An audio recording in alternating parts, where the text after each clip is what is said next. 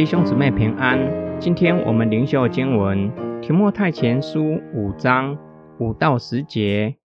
那无依无靠独居的寡妇，他们仰望神，昼夜不住的祈求祷告。寡妇若奢侈宴乐，虽然活着，也是死的。这些事你要嘱咐他们，使他们无可指摘。人若不看顾自己的人，尤其不看顾自己一家的人，就是背弃信仰，比不信的人还坏。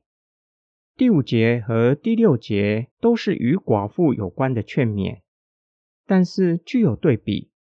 第五节说到，教会里有一些的寡妇是无依无靠的，他们只仰望神，天天向上帝祈求。第六节所说的寡妇与第五节。具有对比的性质，可能是非基督徒的寡妇，但是不排除信仰不坚定的寡妇。由于缺乏谋生的能力，被迫透过不道德的方式为生，他们所维持的乃是已经死的躯体，活着也是如同死的。正如同耶稣回答有意打退堂鼓的门徒。任凭死人去埋葬他们的死人。耶稣用死人形容不想再跟随耶稣的门徒。保罗吩咐提摩太要将这些事嘱咐寡妇，使他们无可指摘。意思是让他们仰望主耶稣，以祷告侍奉神。同时嘱咐信徒要看顾自己的母亲，不要让自己的母亲。成为无依无靠的，因为连世人都会肩负起照顾父母的责任。信徒若是不愿意肩负照顾父母的责任，就比不信的人还坏，等于违背了信仰准则。提摩太有责任去劝勉他们，使他们在照顾父母的责任上无可指责。今天经文的默想跟祷告。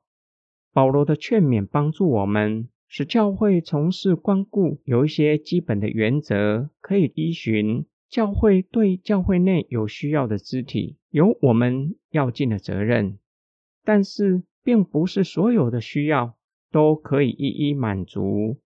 需要有智慧，知道哪一些是我们要优先去关顾的。保罗给我们非常重要的准则：若是有儿女可以照顾的。应当劝勉儿女肩负照顾的责任，这是他们应尽的本分。教会要把资源应用在有真正需要的人身上，提供他们基本照顾上最起码的协助。除了生活所需要的，还有更重要的就是灵性关顾，两者都很重要。不要顾此失彼，毕竟教会不是社会救济站。不能够只提供物资，同时要关顾灵性成长。保罗给提摩太的劝勉，很明显的将这两项都包括进来，使他们得到教会的帮助，同时劝勉他们在道德和信仰上都要无可指摘。今天灵修的经文有一句话放在我的心里：虽然活着，也是死的。